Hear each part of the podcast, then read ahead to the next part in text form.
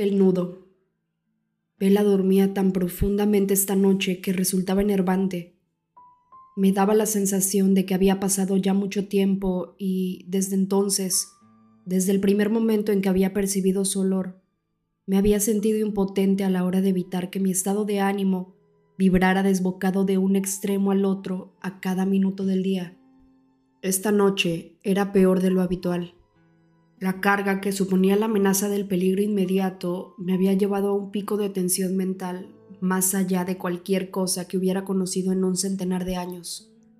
Y Vela continuaba durmiendo, con los miembros relajados, la tersura en la frente, los labios curvados hacia arriba en las comisuras, la respiración en un flujo suave de entrada y salida con la constancia de un metrónomo. En todas mis noches con ella Jamás la había visto dormir con semejante paz. ¿Qué significaba? Lo único que se me ocurría que podía significar era que ella no lo entendía. Pese a todas las advertencias que le había hecho, aún no se creía la verdad. Confiaba demasiado en mí y se equivocaba al hacerlo. Ni siquiera se movió cuando su padre se asomó a su habitación. Todavía era muy temprano, no había amanecido aún. Me mantuve en mi rincón con la certeza de ser invisible en la penumbra. El remordimiento y la culpa tenían los velados pensamientos de su padre. Nada serio, pensé. Tan solo el hecho de admitir que de nuevo la estaba dejando sola. Dudó por un instante, pero el sentimiento de obligación, planes, compañeros, la promesa de llevarlos en coche, acabó jalándolo. Al menos, esa era mi hipótesis. Charlie hizo un ruido espantoso al sacar su equipo de pesca del armario de los abrigos bajo la escalera. Bella no reaccionó al escándalo. Ni siquiera le temblaron los párpados. Después de que se marchara Charlie, me llegó a mí el turno de partir, aunque me resistía a abandonar la serenidad de la habitación de Vela. A pesar de todo, aquel sueño tan placentero me había calmado los ánimos. Inhalé una última bocanada de fuego y la retuve en el pecho Acogí el dolor y me abracé a él hasta que pudiera reabastecerlo. El alboroto se reanudó en cuanto Vela se despertó.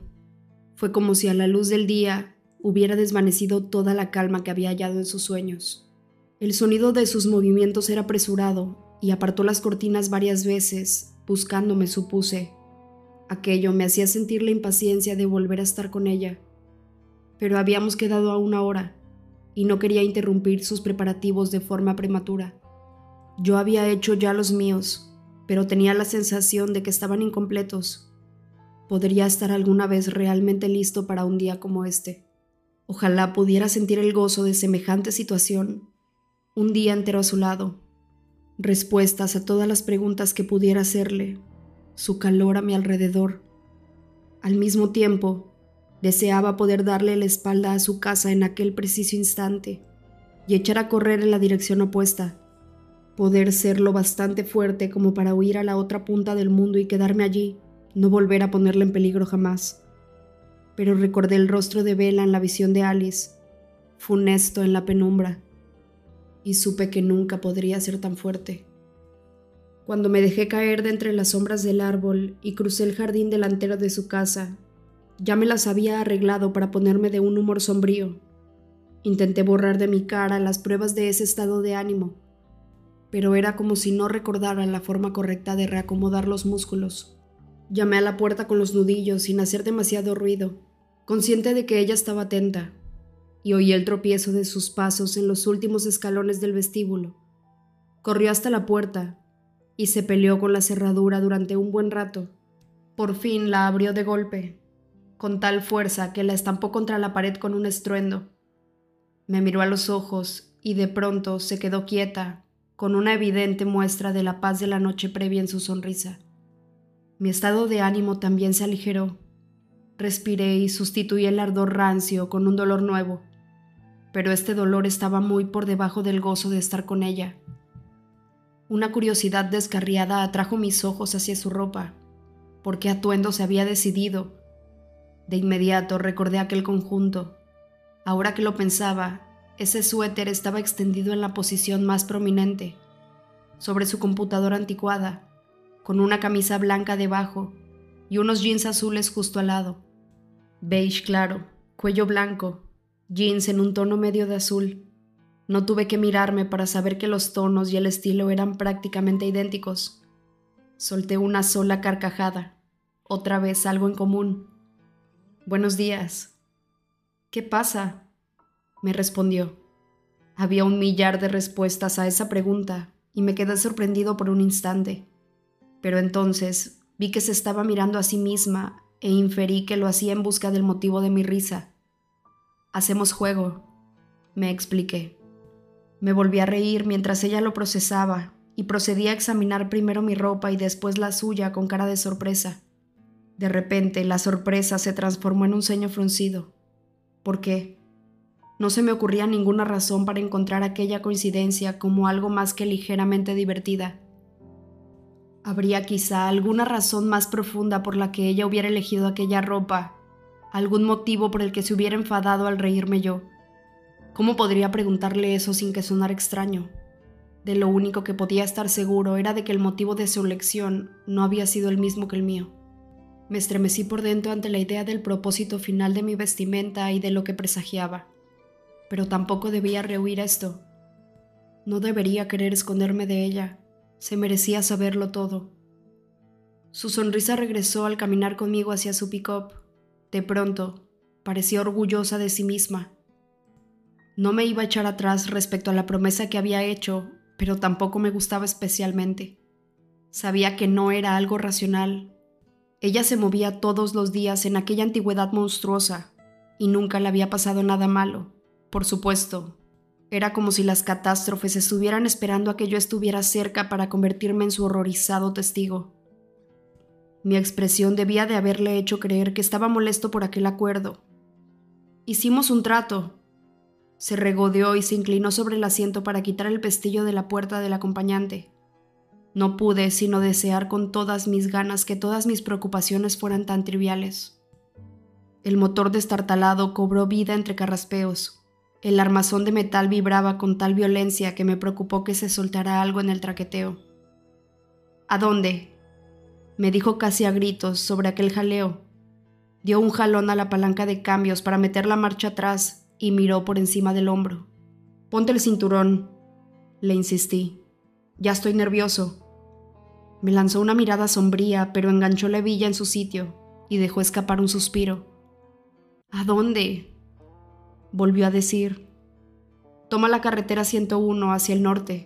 Mantuvo los ojos clavados en la calzada mientras conducía muy despacio por el pueblo. Me pregunté si iba a acelerar cuando saliéramos a la carretera, pero continuó 5 kilómetros por hora por debajo del límite de velocidad que indicaban las señales. El sol aún se encontraba bajo en el horizonte del este, envuelto en finas capas de nubes, pero según Alice, se despejaría a mediodía. Me pregunté si, a este ritmo, estaríamos a salvo en el bosque antes de que la luz del sol me pudiera tocar. ¿Tienes intención de salir de Forks antes del anochecer? Le pregunté, consciente de que protestaría al oírme hablar mal de su pick-up. Reaccionó como esperaba. Un poco de respeto, me soltó. Esta cosa tiene suficientes años para ser el abuelo de tu coche. Pero sí le exigió un poco más de velocidad al motor tres kilómetros por hora por encima del límite. Sentí cierto alivio cuando por fin salimos del centro de Forks. No tardamos en ver más bosque que civilización por la ventanilla. El motor sonaba con el zumbido monótono de un martillo hidráulico picando granito. Vela no apartaba los ojos de la carretera ni por un segundo. Tenía ganas de decirle algo, de preguntarle en qué estaba pensando, pero no quería distraerla. Había algo casi feroz en su concentración. Da vuelta a la derecha para tomar la 101, le dije. Asintió para sí y redujo la velocidad a paso de tortuga para realizar el giro. Ahora avanzaremos hasta que se acabe el asfalto. ¿Qué hay allí donde se acaba el asfalto? me preguntó. Un bosque desierto, una ausencia total de testigos, un monstruo. Un sendero, su voz sonó más aguda y más tensa cuando me respondió, sin dejar de mirar aún hacia la carretera. Vamos a caminar. La intranquilidad en su tono de voz me dejó preocupado. Yo no había tenido en cuenta... La distancia era muy corta y la pista no era difícil, no muy distinta del sendero de detrás de su casa. ¿Hay algún problema? ¿Había algún otro sitio donde pudiera llevarla? No había preparado ningún plan de contingencia. No, se apresuró a decir, pero seguía habiendo algo de tensión en su voz. No te preocupes, le aseguré. Solo son unos ocho kilómetros y no iremos deprisa. Ciertamente, después de sentir una oleada de pánico al percatarme de lo corta que era la distancia, no había nada que deseara más que un retraso. La arruga en su ceño estaba de vuelta. Tras unos segundos de silencio, comenzó a mordisquearse el labio inferior. ¿En qué piensas? ¿Acaso quería dar media vuelta? Había cambiado de opinión sobre todo aquello. Deseaba no haber abierto la puerta de su casa esta mañana. Solo me preguntaba a dónde nos dirigimos. Respondió con un tono que pretendía ser natural, pero que se quedaba corto por muy poco. Es un lugar al que me gusta mucho ir cuando el clima es bueno. Miré por la ventanilla y ella me imitó. Las nubes ya no eran más que un velo liviano. No tardaría en escampar. ¿Qué pensaba ella que iba a ver cuando el sol me rozara la piel? ¿Qué imagen mental se había formado para explicarse ella esta salida al campo? Charlie dijo que hoy haría buen tiempo. Pensé en su padre y me lo imaginé junto al río, disfrutando de un día agradable. No sabía que se hallaba en una encrucijada mientras una posible pesadilla, de esas que te destrozaban la vida, aguardaba tan cerca de él para engullir todo su mundo entero. Le dijiste lo que te proponías. Le hice aquella pregunta sin hacerme demasiadas esperanzas. Me sonrió, con la mirada al frente. No. Aún así, yo sabía que había un testigo, una voz que hablaría por Bella en caso de que ella no volviera a casa. Pero Jessica cree que vamos a Seattle juntos, ¿no? No, me dijo satisfecha.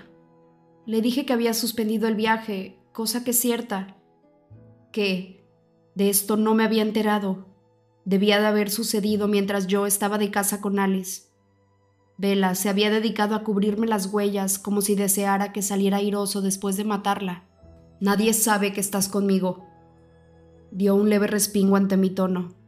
Pero entonces levantó la barbilla y forzó una sonrisa. Eso depende, se lo has contado a Alice. Tuve que respirar hondo para mantener la voz estable. Eso es de mucha ayuda, Vela. Su sonrisa desapareció, pero no dio más indicación de haberme oído. Te deprime tanto, Forks, que estás preparando tu suicidio.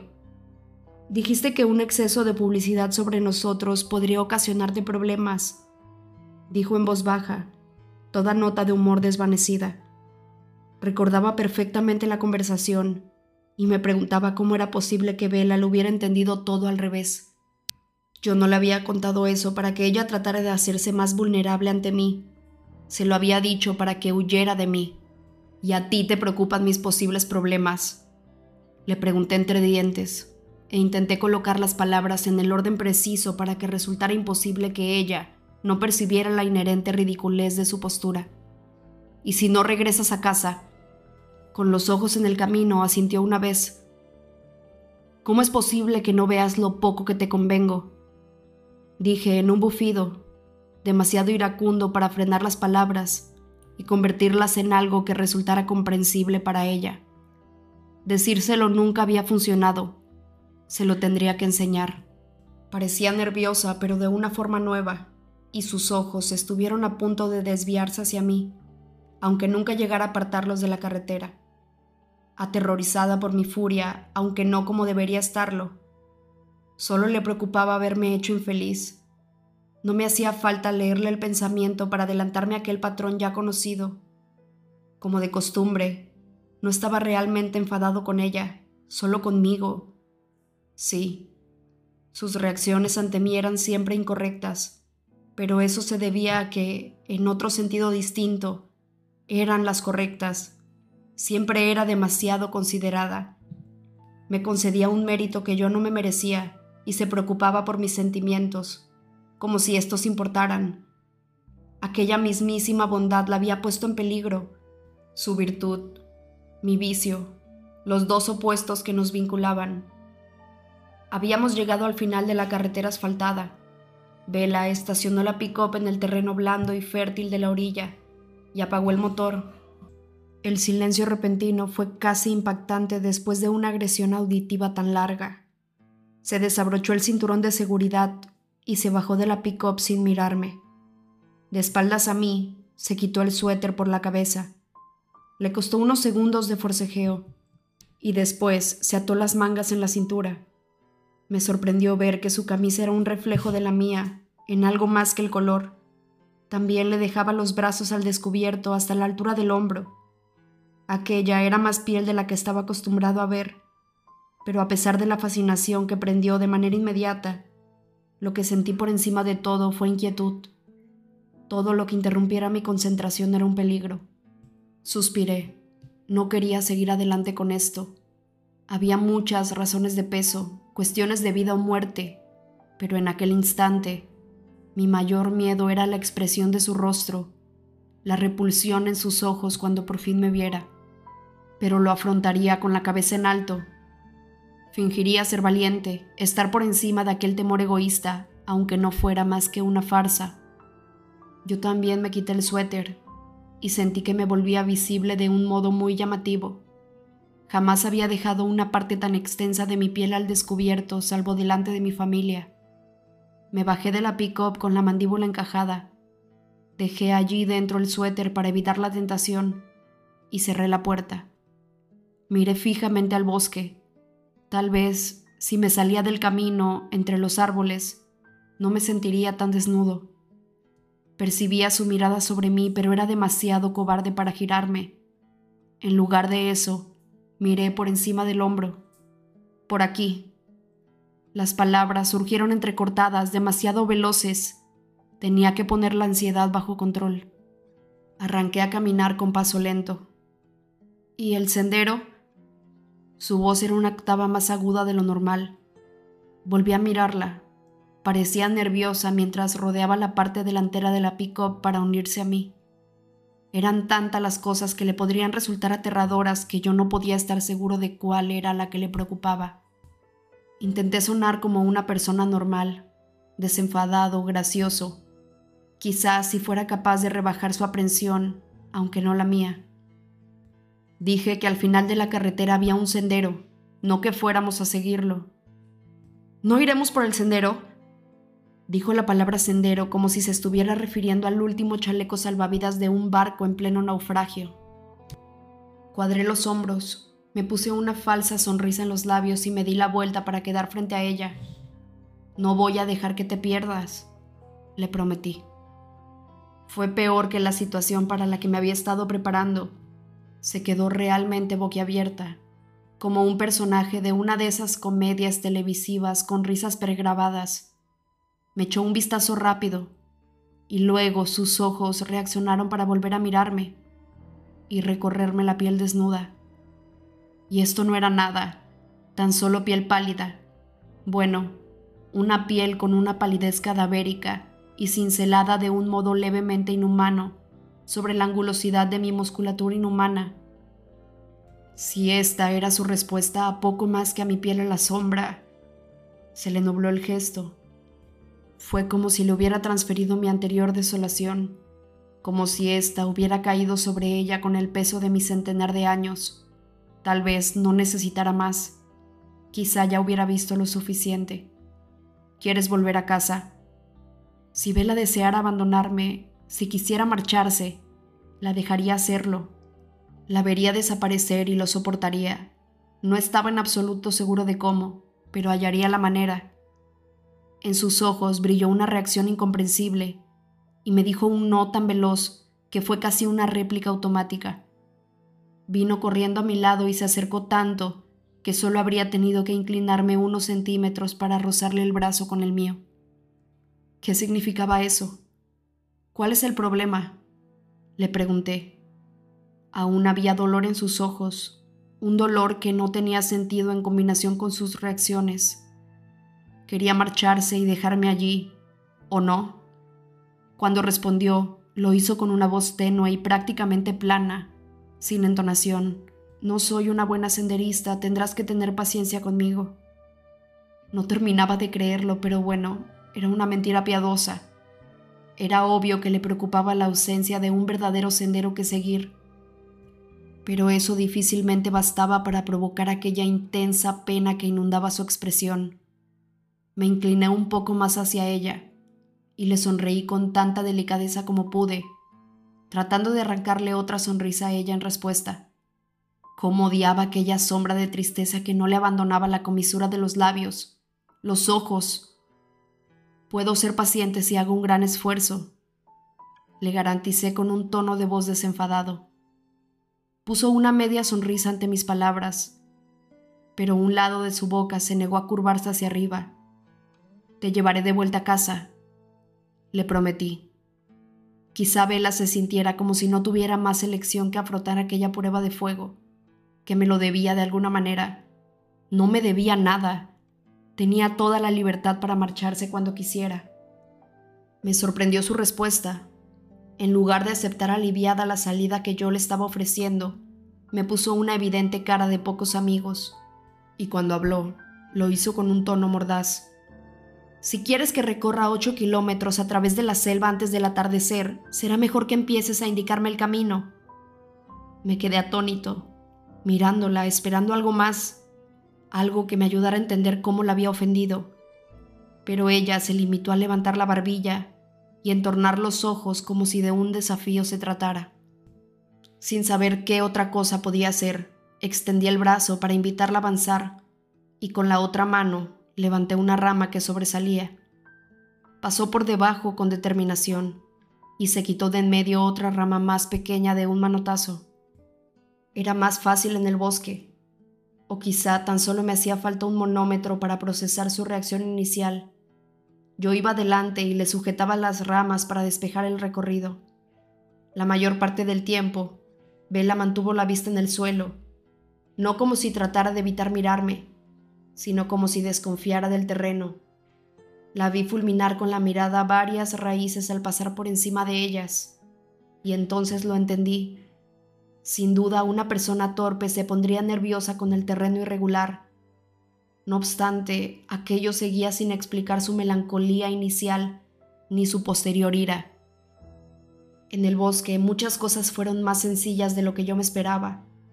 Allí estábamos los dos, completamente solos, sin testigos, y no lo percibí como algo peligroso, incluso en las escasas ocasiones en las que nos encontrábamos con algún obstáculo un tronco caído que se cruzara en nuestro recorrido, algún saliente de roca que fuera demasiado alto como para pasarlo por encima. Cuando le ofrecí la mano de forma instintiva para ayudarla, tocarla no me costó más que en la escuela.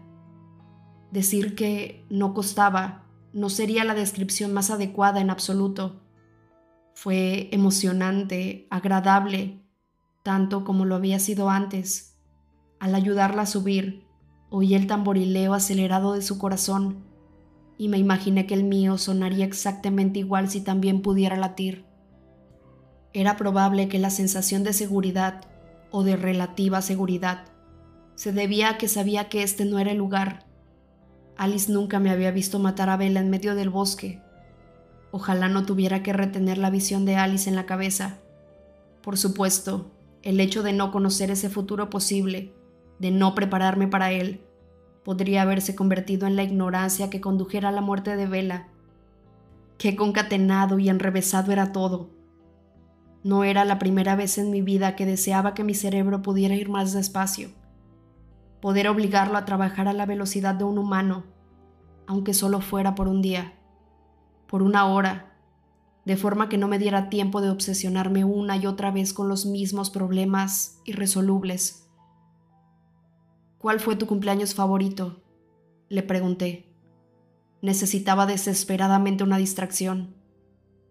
Torció los labios en un gesto que se hallaba a medio camino entre una sonrisa sarcástica y una cara de pocos amigos. ¿Qué pasa? Le pregunté. Hoy no me toca a mí hacer preguntas.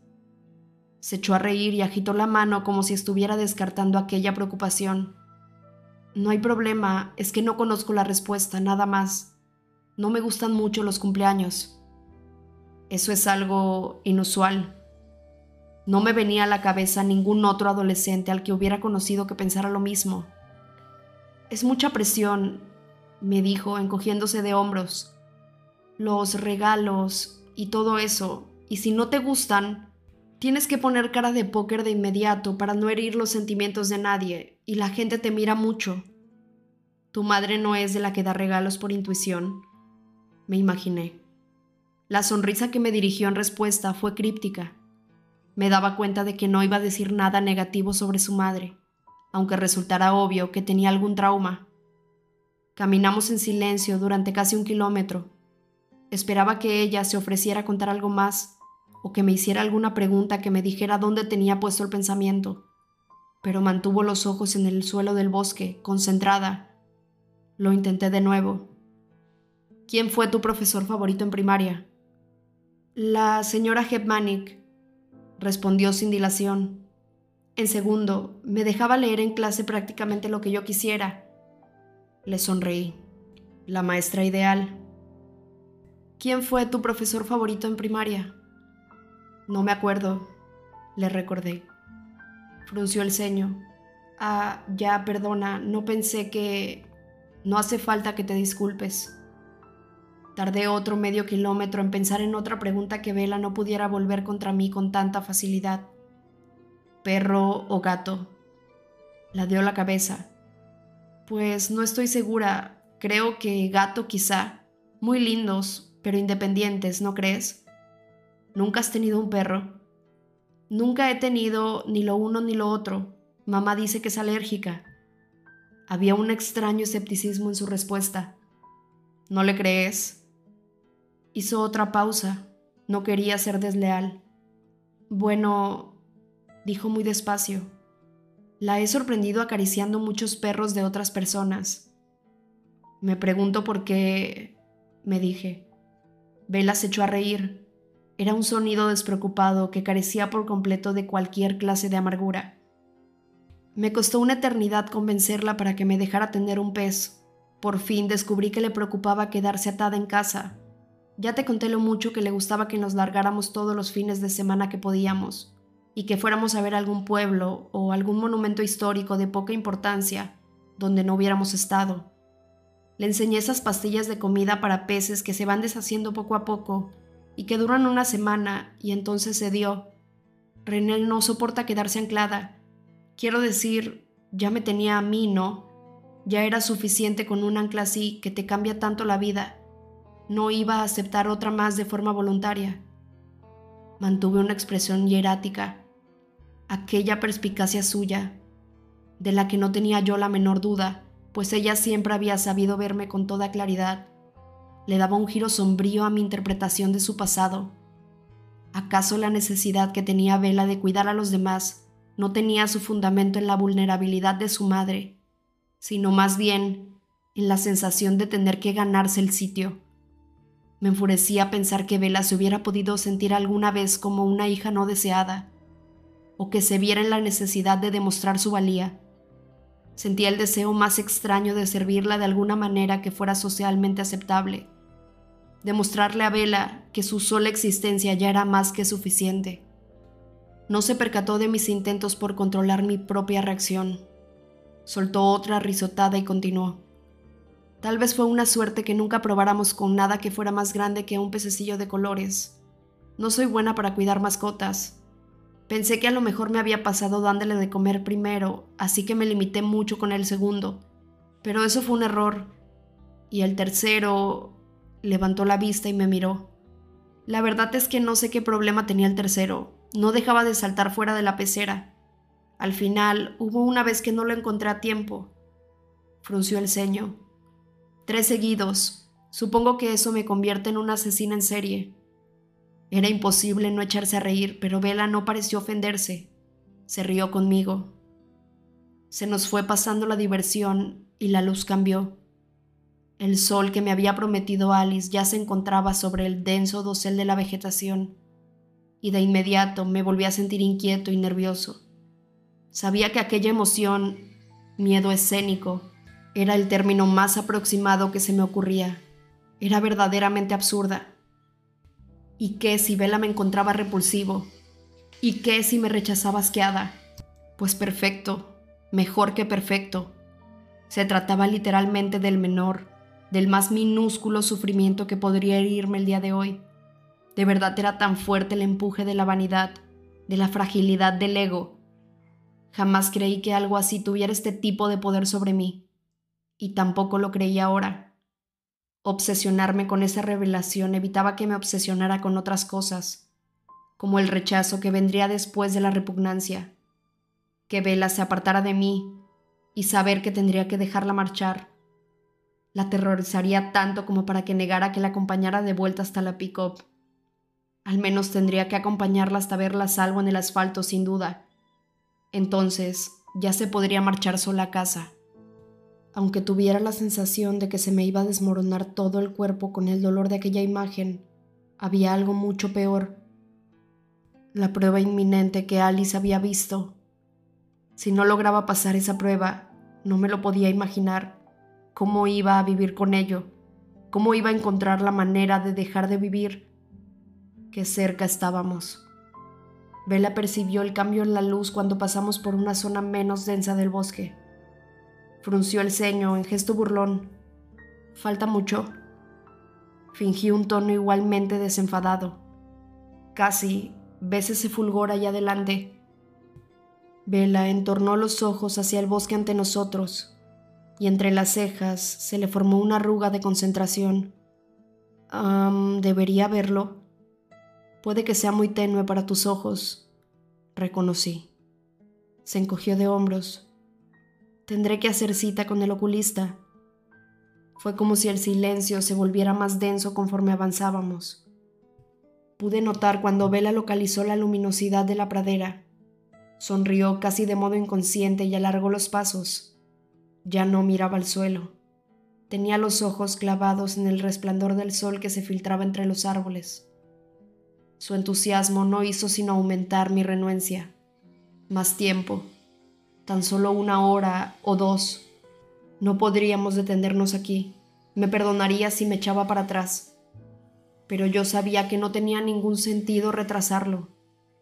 Alice había visto que iba a llegar, antes o después. Evitarlo no sería nunca para hacerlo más sencillo. Vela iba adelante ahora. No vaciló al traspasar la barrera de lechos y adentrarse en la pradera. Ojalá pudiera verle la cara. Podía imaginarme lo maravilloso que sería aquel lugar en un día como hoy. Podía oler las flores silvestres, más fragantes con el calor, y oír el breve borboteo del riachuelo en el otro extremo. Los insectos zumbaban, y a lo lejos se escuchaba el trino y el arrullo de los pájaros. Ahora no había ninguno cerca. Mi presencia bastaba para espantar de este lugar a todas las formas de vida de un cierto tamaño. Vela se situó en aquella luz áurea con un paso casi reverente. Le doraba los cabellos y resplandecía en su piel clara. Ella acarició las flores más altas con los dedos y de nuevo me recordó a Perséfone la primavera personificada. Podía haberme quedado mirándola durante mucho tiempo, tal vez para siempre, pero era mucho pedir que la belleza de aquel sitio pudiera conseguir que se olvidara por un rato largo del monstruo entre las sombras. Se volvió con los ojos muy abiertos por el asombro y una sonrisa maravillada en los labios, y me miró, expectante. Al ver que no me movía, caminó lentamente hacia mí. Levantó un brazo y me ofreció la mano en un gesto para animarme.